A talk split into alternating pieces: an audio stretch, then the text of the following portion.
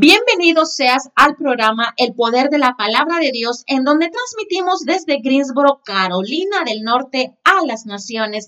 Damos gloria y honra al Señor, al Padre, al Hijo y al Espíritu Santo por permitirnos estar aquí. Gracias por tu vida y gracias porque le has dicho sí el día de hoy a escuchar palabra de Dios, palabra de vida, palabra que tiene poder si tú lo crees. Y hoy te invito a que me acompañes y le dediques unos minutos de tu vida para escuchar palabra de Dios que edificará tu alma, tu espíritu y transformará tu mente, tus pensamientos con la palabra de Dios. Y el tema de hoy es acerca del llamamiento a una vida santa. El Señor nos llama a que tengamos una vida santa. Y si quieres conocer más de este tema, te invito a que te quedes conmigo hasta el final.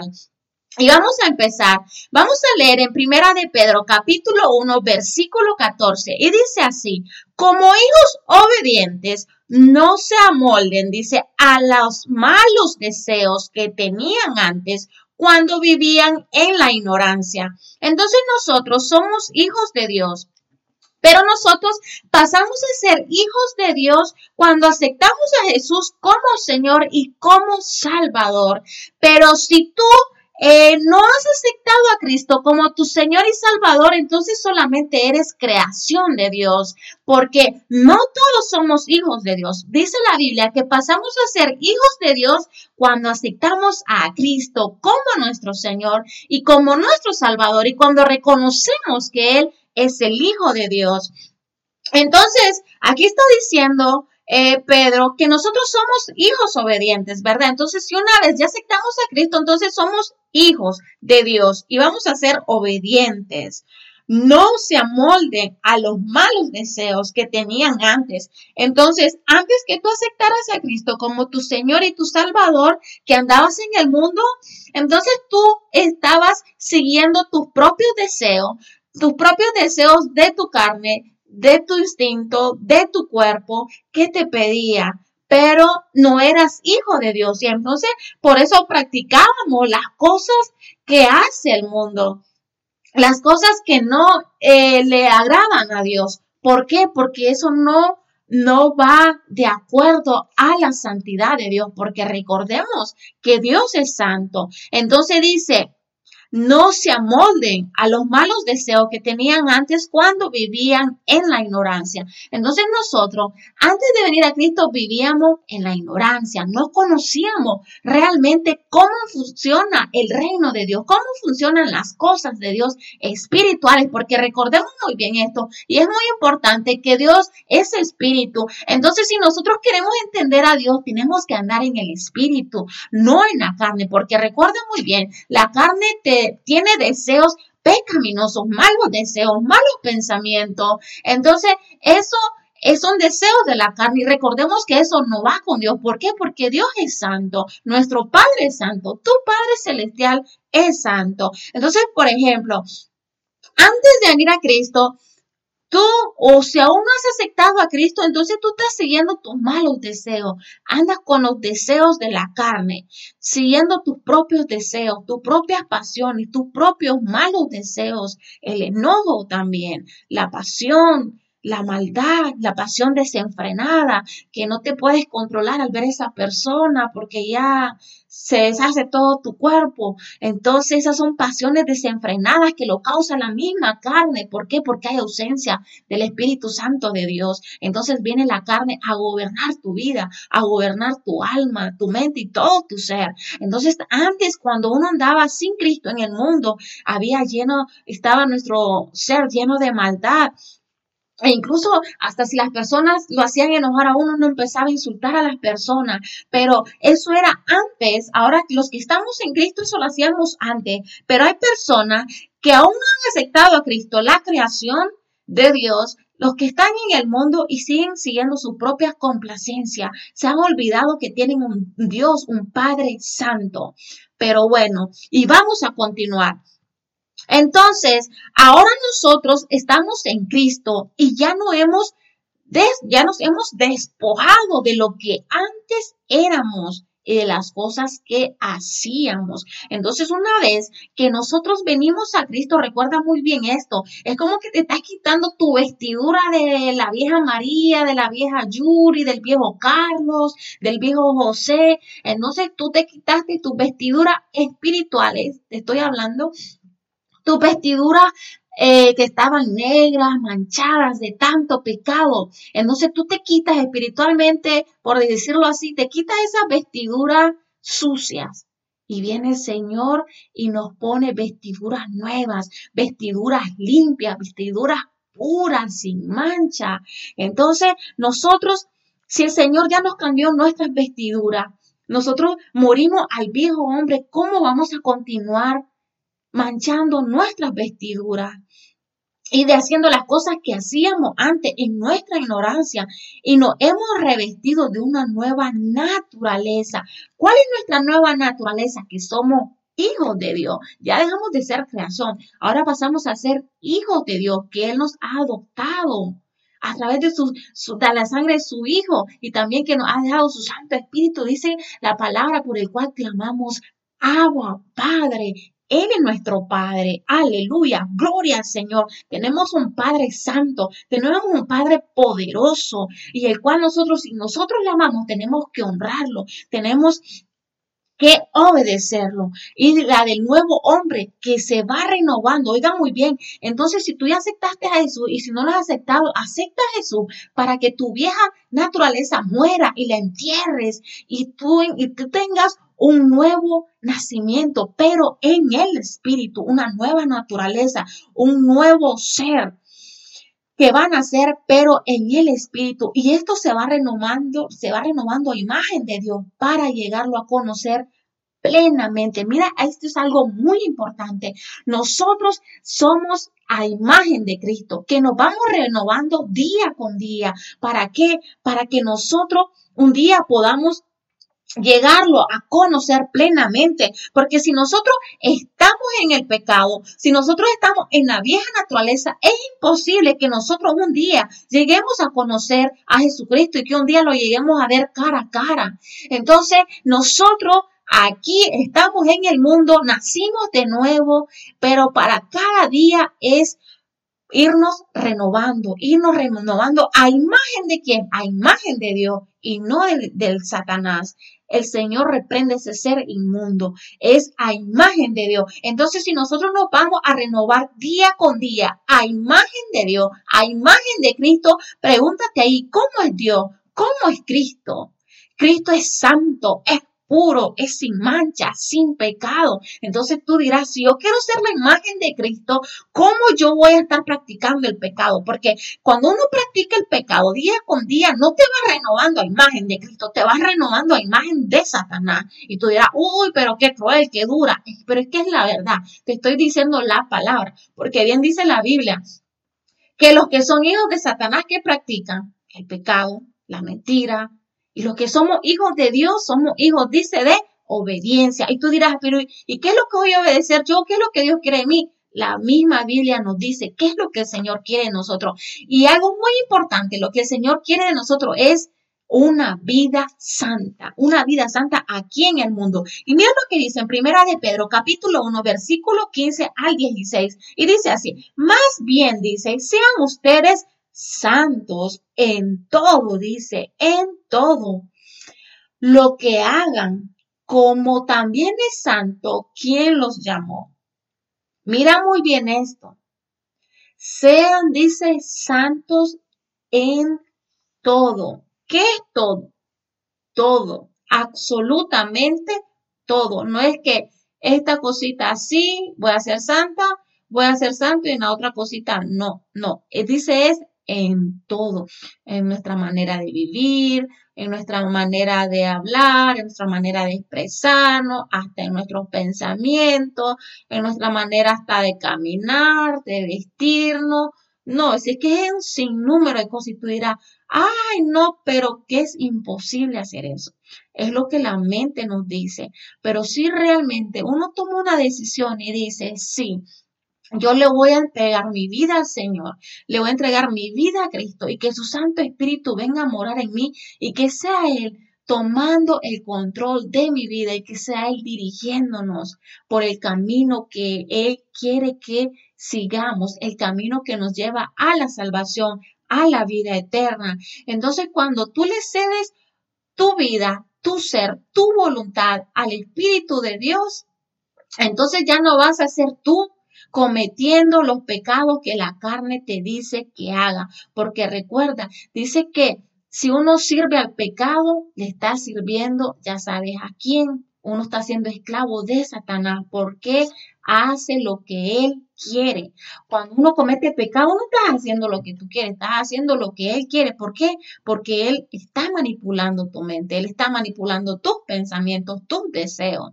Entonces, eh, vamos a seguir. Entonces dice la palabra muy clara. Es que miren, la palabra es muy clara, que realmente que no lo quiere entender es porque realmente no quiere o dice esto no me conviene entenderlo, pero es que la palabra de Dios está escrita tal como es. Entonces, ¿cómo nos lo vamos a entender? Dice en Primera de Pedro capítulo 1 versículo 15 dice, dice más bien sean santos, dice en todo, en todo absolutamente en todo. Hasta si un lapicero no es de nosotros, ese no es mío, no me lo va a llevar porque no es mío.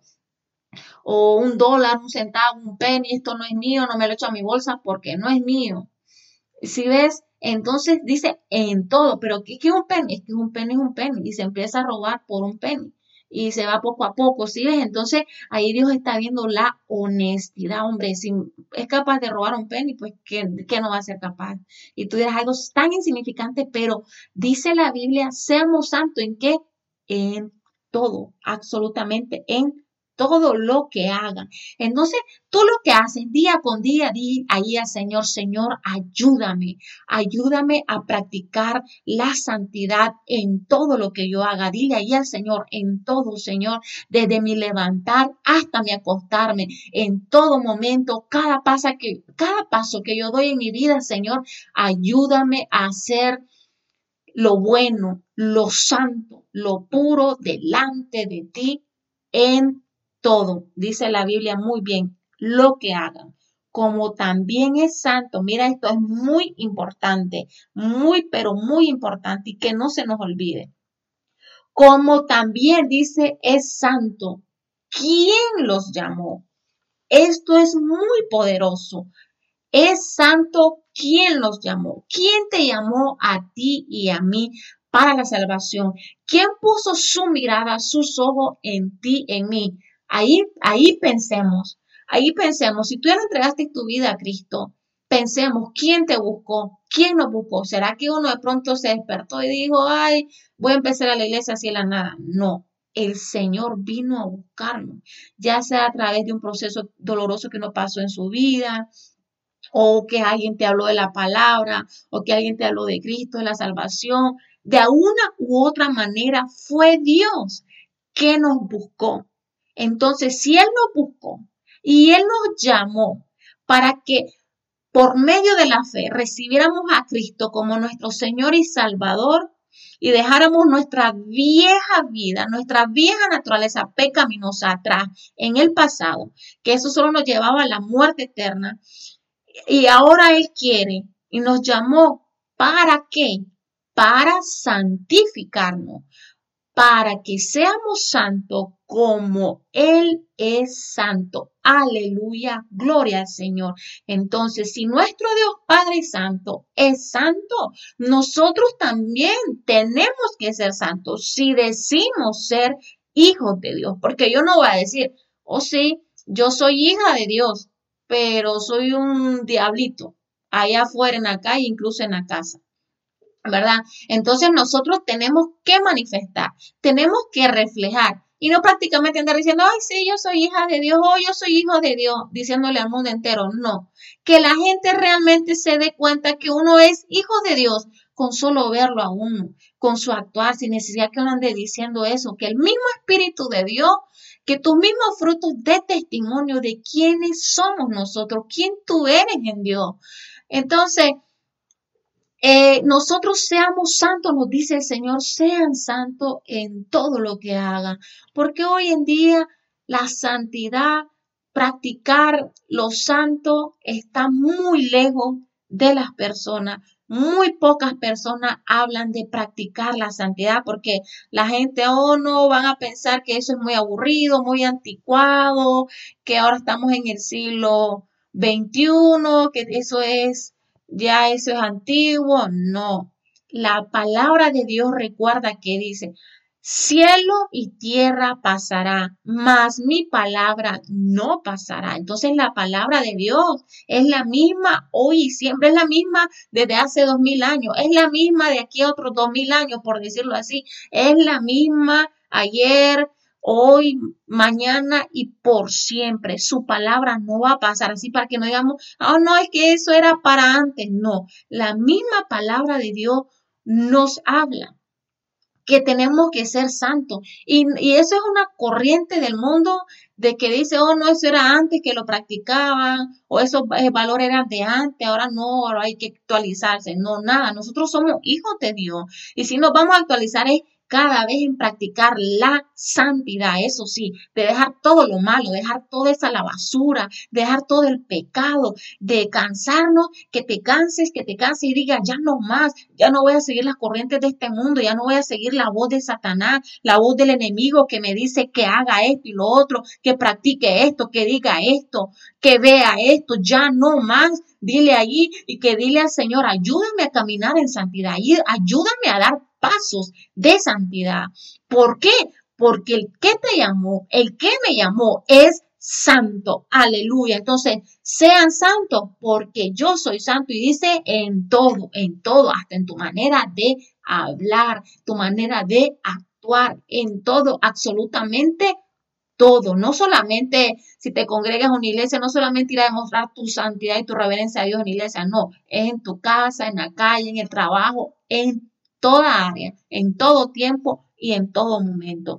Pues está escrito, sean santos, dice el Señor, porque yo soy santo. Entonces imagínate, si un día nosotros queremos ver al Señor cara a cara, te pregunto ahí, ¿lo vamos a ver con la vieja naturaleza del viejo pecador, del hombre pecador, o con la nueva naturaleza en Cristo, que nacimos de nuevo, Nacimos de nuevo gracias al sacrificio de Jesucristo y que Él nos va perfeccionando día con día. ¿Y para qué? Para que un día seamos semejantes a Él y lo podamos ver. Entonces te das cuenta, porque es muy importante practicar la santidad. Te das muy cuenta por qué es importante tener una vida santa. Y una vida santa no es de esas imágenes que cree el mundo, que cree el mundo de que hay que son santo fulano y tan santo y muchísimas santos nombres de santos. Pero recuerda muy bien, esa no es la santidad que el Señor nos está pidiendo. Y recuerda muy bien que el único santo es nuestro Dios, nuestro Padre Celestial, nuestro Yahweh, nuestro Jehová, Dios de Israel, el poderoso, el gigante, y el invencible. Él es el único santo. No hay ninguno otro santo fuera de él. No hay ninguno otro. Entonces, practicar es la santidad, que tú y yo caminemos en santidad, en obediencia a Dios, practicando lo bueno, practicando lo que a Dios le agrada. Todo eso no nos está llamando de que hoy ya es una santa y vamos, se murió y la vamos a a canonizar y le vamos a hacer una imagen y le vamos a empezar a ponerle velitas. No, porque Dios dice la Biblia, Él no comparte su gloria con nadie con nadie. Entonces, eso de santo y de santo solamente es Dios, esos son imágenes hechas con manos de hombre. Y cuando se refiere a que tengamos una vida santa, no es que un día la practicamos aquí en el mundo, vamos a ser santos y nos morimos y que se nos haga una imagen. No, no, no, porque la Biblia nos dice muy claramente, no se harán imágenes ni de lo que hay en el cielo, ni en la tierra, ni aún debajo de la tierra. La Biblia es tan clara, pero realmente, ¿verdad? Pues bueno, hay muchas cosas que cada quien pues hace lo que mejor le cree. Y mira lo que dice en Primera de Pedro capítulo 1 versículo 17 y dice así, Dios es un juez que no tiene favoritos, que juzga sin acepción de personas y será quien decida si merecemos ser castigados, oiga bien, o premiados. Aquí está siendo muy claro. Dios es el único que va a jugar, no es ninguna de esas otras imágenes, ni que, ni que otro intercesor, nada. Aquí solamente dice que es Dios. Claramente dice la Biblia. Quien decida, dice, si merecemos ser castigados o premiados, según lo que cada uno de nosotros haya hecho, dice, según las obras. Y no es que realmente uno se va a salvar por las obras, pero realmente también Dios nos va a juzgar por las obras. Así que si ustedes dicen que Dios es su Padre, deben honrarlo en este mundo todos los días de su vida. Entonces, si dices que Dios es nuestro Padre Celestial, ¿qué debemos de hacer nosotros? Honrarlo. ¿Qué es honrarlo? Respetarlo, darle reverencia al Señor. Que tú digas, ok, aquí nadie me ve, pero yo sé que los ojos del Señor recorren toda la tierra. Yo sé que el Señor me está viendo y yo realmente esto no lo voy a hacer delante de Dios porque yo sé que a Él no le agrada.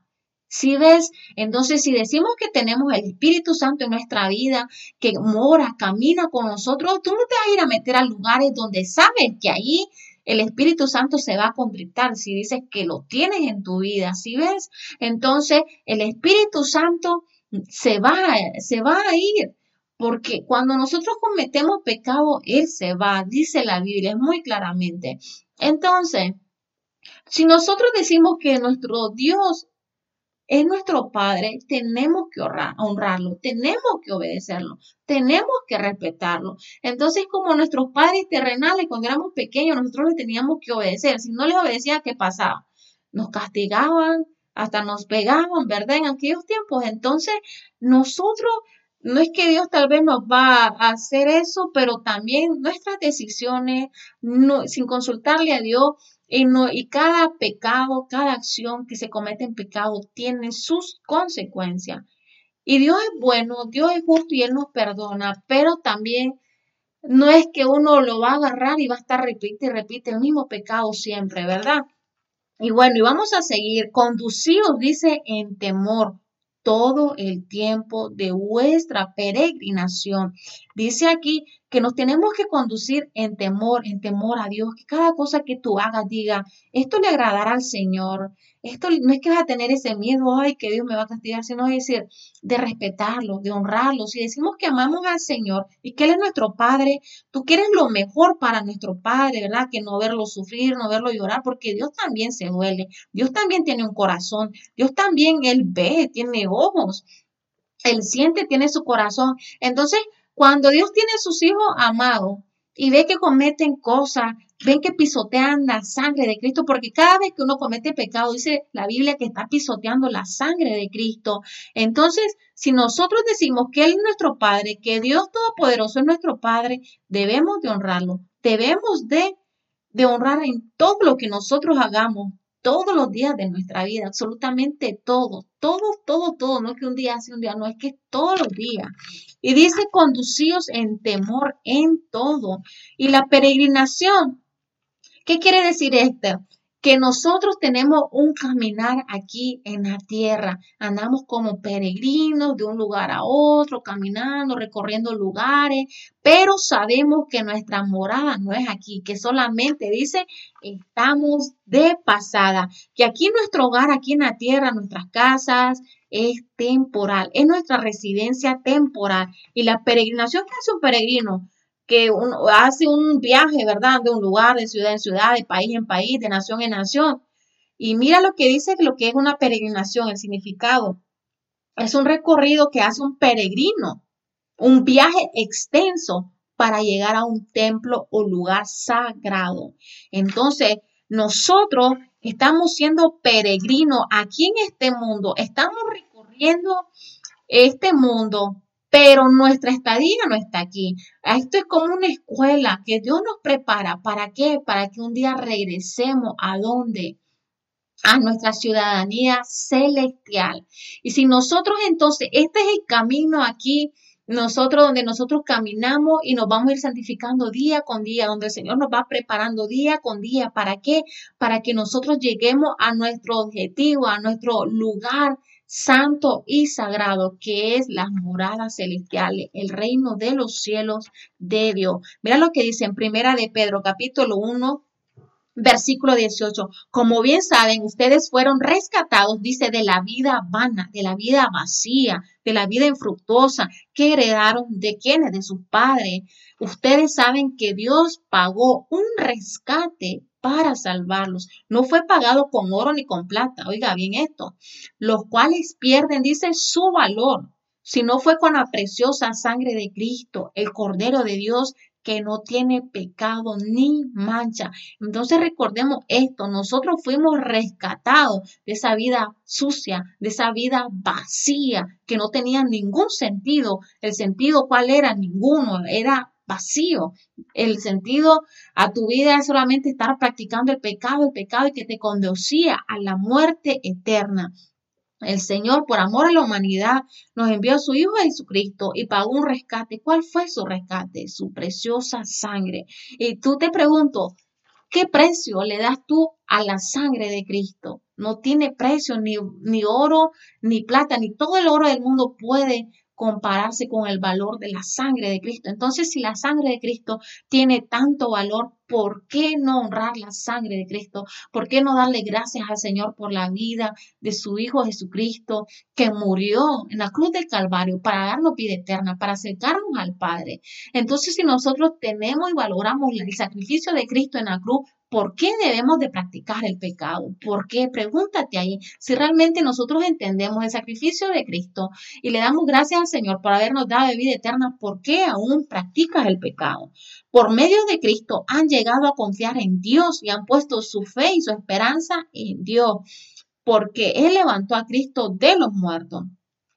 Pues a obedecer la verdad quedamos limpios de nuestros pecados. Oiga muy bien, porque es muy importante que nosotros obedezcamos la verdad, porque quedamos limpios de qué? De nuestro pecado y hemos nacido de nuevo, no de simiente corruptible que se acaba, sino que nosotros nacimos de nuevo de una simiente incorruptible que es eterna, eterna, nacimos de Cristo nuevamente. Entonces, si has aceptado a Cristo y si aún no lo has aceptado, te invito a que aceptes a Cristo para que tú vuelvas a nacer de nuevo, pero en el Espíritu, y entierres tu viejo ser, entierres tu viejo yo y nazcas de nuevo. Y que la luz de Cristo nazca, resplandezca sobre tu vida y tengas una esperanza viva para vivir y que conozcas cuál es tu propósito aquí en la tierra, que sobre todo conozcas, conozcas realmente el amor de Dios, que conozcas realmente lo que es caminar de la mano de Dios, que conozcas realmente quién es, quién es Dios, que es un Dios poderoso, que Dios no solamente está en cuatro paredes, que Dios no es como lo pintan que es una imagen, no, Dios es real, Dios es real que tú puedes platicar con Él y Él te habla, Él te responde. Así es de Dios, como que si tuvieras un amigo con alguien que tú puedes platicar. No lo podemos ver, pero lo podemos sentir. Algunos tenemos el privilegio hasta de escuchar la voz del Señor. Entonces es muy hermoso, muy bonito, pero para eso nosotros tenemos que llevar una vida santa, alejarnos del pecado. Porque recuerda que el pecado nos separa de Dios. Por la palabra de Dios que vive permanece para siempre. Hebreos capítulo 12, versículo 14, y ya voy terminando, dice así, busquen la paz con todos y la santidad, oiga bien esto, sin la cual nadie verá al Señor. Dice en Hebreos que nosotros tenemos que buscar la santidad, sin la cual nadie va a ver al Señor, absolutamente nadie. Entonces la Biblia es muy clara. Si un día nuestro objetivo, nuestro anhelo es ver al Señor cara a cara. ¿Qué debemos de hacer? Pregúntate ahí. Preguntémonos aquí, ¿qué debemos de hacer para un día ver al Señor? Vivir en santidad, llevar una vida santa. Y no es que, pero no es que eh, para empezar, el cambio empieza desde adentro, desde adentro. Y después lo de adentro empieza a reflejarse hacia afuera. Entonces, tenemos que empezar a primeramente tomar decisión de seguir a Cristo, de seguir a Cristo, de imitar sus pisadas. ¿Para qué? Para que un día lo podamos ver cara a cara. La Biblia es clara, ¿verdad? Si santidad Nadie verá al Señor. Porque imagínate, yo le hago esta pregunta a personas que no son cristianas, que no son creyentes. Y yo le hago esta pregunta. Eh, ¿Tú crees que todos los que mueren, tú crees que todos vamos al cielo? Y ellos se quedan pensando. Y te estoy diciendo que no son creyentes, que no son cristianos. ¿Y qué me dicen? La respuesta es no. Imagínate, le digo yo, entonces, ¿cómo crees que nos vamos a salvar? Y ellos piensan que se van a salvar por obra. Pero nosotros que escudriñamos la Biblia, la estudiamos, sabemos que uno, la salvación es a través de la preciosa sangre de Jesucristo, que no hay ningún otro nombre en el cual nosotras podemos ser salvos. Entonces, si ven, entonces hasta ellos saben, hasta ellos saben, es como es como algo, ¿verdad? Como nuestra conciencia, algo que nos dice, como el Señor nos, diseñó y somos creados a imagen y semejanza de Él, como que algo, ¿verdad? Nos dice dentro de nosotros que, que no es que practicando pecados es que vamos a estar con Dios. Hasta ellos saben eso, sino que es practicando lo bueno, practicando la santidad y sobre antes de eso aceptar a Cristo como Señor y Salvador y practicando qué es vivir en santidad. Es vivir llevar una vida de obediencia a Dios, llevar una vida y hacer lo que Dios le agrada. Y tú sabes lo que incluye el pecado. El pecado incluye todo, vicios, borrachera, orgías, pornografía, eh, hasta el chisme, hasta lo que tú ves, lo que tú oyes, o sea, absolutamente todo, todo, todo, todo eso. ¿Y, y para qué? ¿Y cómo se nos hace eh, para que nosotros sabemos cómo llevar una vida santa, los frutos del Espíritu. Ve, ahí en la Biblia busca los cuáles son los frutos del Espíritu, salen Gálatas, el amor, la paciencia, la unidad, la mansedumbre y muchas cosas más, ¿verdad? Entonces, cuando uno va empezando a caminar en el, en el Espíritu, vienen los frutos del Espíritu y también como vienen los frutos de la carne cuando uno comienza a andar en la carne. Entonces, para resumir, Dios nos manda y nos llama a una vida santa, sin la cual nadie verá al Señor, porque el mundo así como está, todos viviendo la vida como ellos quieren, como los tiempos de Lot, como los tiempos de Sodoma y Gomorra, que ahora ya a partir de los niños pequeños les están diciendo que si es niño, que es niña, los están poniendo, me han comentado, los ponen a colorear hasta monstruos, cuernos y cositas bien feas que desde ya están corrompiendo a nuestros niños. Entonces, er, eh, eh, hay un mundo, estamos en un mundo donde realmente la maldad está gobernando, pero el Señor, el Señor siempre tiene un remanente fiel que lo amamos a Él. Y como dice la Biblia, que no han doblado su rodilla ante ídolos, ante dioses falsos de este mundo. Y que nosotros tenemos si tú que me estás escuchando y tú dices que amas a Dios, que tú crees en Dios, Empieza, empieza, toma una decisión y empieza a caminar en santidad. Dile, Señor, puede que el mundo esté caminando, la mayoría esté hundiéndose cada vez más en la maldad, puede que el mundo cada vez esté hundiendo en el pecado, pero Señor, aquí está mi vida, Señor amado. Yo te entrego mi vida, mi Santo Padre, y te recibo a ti, a Cristo, como mi Señor y Salvador. Y ayúdame, ayúdame a caminar en santidad, ayúdame a caminar en obediencia. Yo quiero agradarte a ti, Señor, con mi vida, con mis decisiones, con mi actuar, con mi pensar y con todo lo que haga. Yo quiero agradarte a ti, Señor. La decisión es tuya, es solamente una decisión que debemos de permanecer firme hasta el final, porque con solo esa decisión que tú tomes, marca una gran diferencia marca una gran diferencia tu destino final. ¿Cuál será? Vida eterna o muerte eterna, porque solamente hay dos caminos. Y voy terminando. Mira lo que dice en Romanos capítulo 6, versículos 22 al 23. Dice, pero ahora libres de la esclavitud del pecado, han entrado al servicio de Dios, pues el resultado es la vida santa y finalmente vida eterna. Mira qué importante esto. Dice en Romanos, nosotros quedamos libres del pecado y hemos entrado que al servicio de Dios, porque el Señor nos compró a precio de sangre. Y ahora dice que somos siervos del Señor. Vamos a vivir para Dios. Y, él, y, cuál, y si nosotros hacemos eso, vivimos para el Señor, nos ponemos nuestra vida a la disposición de Dios, a su servicio, ¿cuál es el resultado? Una vida santa. Y mira qué hermoso y finalmente la vida eterna. ¿Sí, sí ven que tiene su promesa, tiene su promesa y si Dios nos pide algo y si Dios nos ordena algo es porque Él sabe, Él sabe que nosotros y quiere que nosotros tengamos vida eterna. Él quiere que nosotros estemos donde Él está. Por eso Él nos está llamando a tener una vida santa en todo lo que hagamos, en absolutamente en todo, hasta nuestros pensamientos, nuestros sentimientos. Y entonces hay promesa y vale la pena llevar una vida santa. Y ya sabes cuál es el resultado una vida santa, que un día vamos a tener vida eterna y vamos a estar donde Dios está. ¿Quién no quiere ver un día al Señor? ¿Quién no quiere dejar este mundo un día y abrir sus ojos y verlo a Él cara a cara? ¿Verdad? Entonces todo eso es muy hermoso, maravilloso y ya terminé.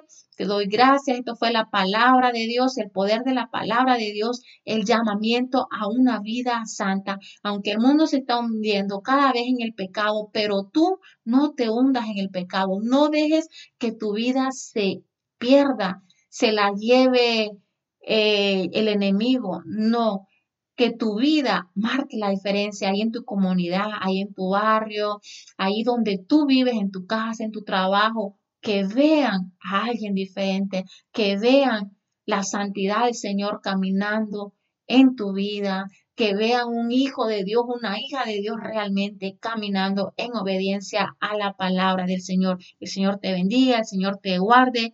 Gracias por estar aquí. Dios te bendiga.